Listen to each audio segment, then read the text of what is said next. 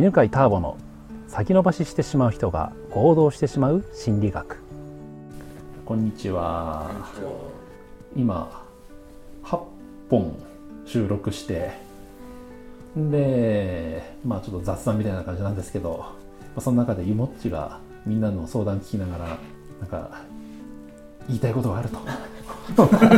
役立つかもしれないと、はい、いうことで、はい、ちょっとその前にゆもっちね。ゆもっちの紹介をしといた方がいいと思うんだけど、はい。ね、農業を、まあ、東京に住んでたんだけど八ヶ岳に引っ越して。はい、たただ農業してるだけじゃないんだよね、そうですね。うん、農業しながら農業体験のなんていうのスクールみたいな感じ？そうですね。農業体験のスクールをしたり、ん。あるいはね、自然の中でうん。こう自分の五感を解放しながら、うん本当の自分の気持ちに気づいたりとか、うんねこれからどうやって生きたいかっていうのをサポートするような、うん。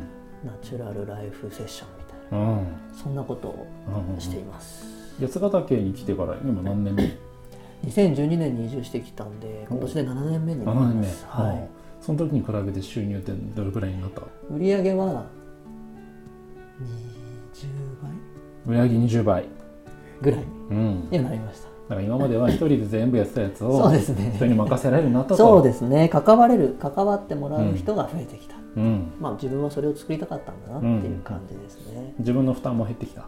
そうですね、うん。まあでも悩、まあ、負担というか、まあ、悩みというか、うん。まあ、変わっていく、変わっていくよね、うん、なくなることはないなっていう、ということで起業の先輩なんで、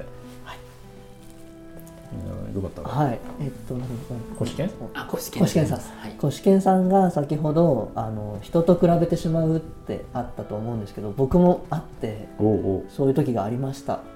でターボさんもおっしゃってたんだけど人のいい面と自分の悪い面を比べがちなんですよね、でこの分野に関してはこの人のいい面と自分のできないこと。この面面に関してはこの人の別の人のいい面と自分のダメなとこってそれぞれの分野で誰かのいいところと自分のダメなところを比較し続けちゃうから、うんうん。全部自分ダメじゃんになっちゃうんですよね。うんだから自分生きる価値ないみたいな。うんうんうんぐらいまで比較をがあの続けていくとうんなっちゃうっていうのがあ僕もあったんですけど、うんうん。ある言葉に出会った時にうん。それが解消されたのはああなりたいって思うから比較しちゃうつまり比較した時羨ましいと思った時はああ自分はいつかああなれるんだって思うように思考のパターンを書き換えたんですね。つまりターボさんは行動力があって素晴らしいなそれに比べて俺はないなって思った時にすぐに「俺はダメだ」じゃなくて「あいつか俺もターボさんのようになれるんだな」って。その、それどういうふうに？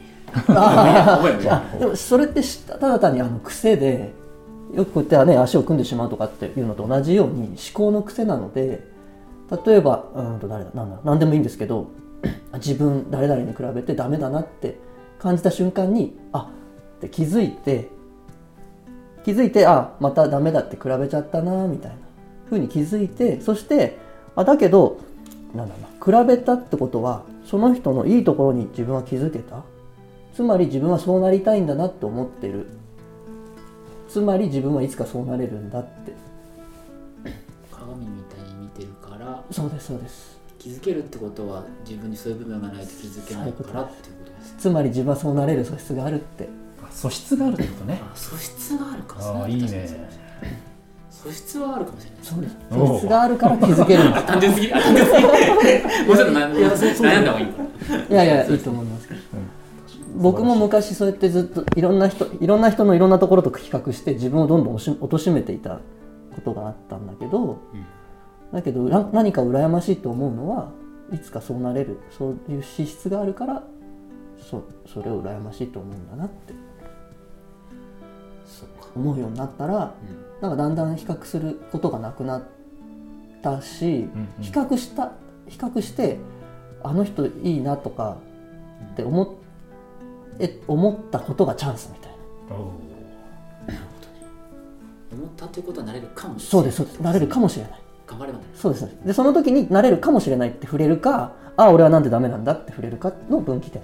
全然違うよね、まああれじゃないやっぱあの例えば竹岡さんのコンサルに出て受けてすげえなって思うっていうことはでも昔は何とも何ともいいことを教わったと思った終わったと思うんだよね。ああなるほど。今自分がコンサルをやろうと思ったから竹岡さんのコンサルすげえって気づけるようになった。そうなんですよね。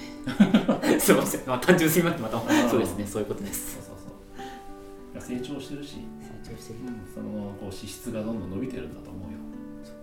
やると大変さがやっと最初はすげえと思うのに大変さが分かってきたってことですね、はい。そんなところですかね。ありがとうございます。ありがとうございます。最後にまたお知らせです。えー、2019年から一日集中講座を開催しますので、時々話しているね、階段ルート、人生を本当に楽に生きられるようになりますので、興味がある方は、ぜひご参加くださいね。ホームページから見てみてください。お待ちしてま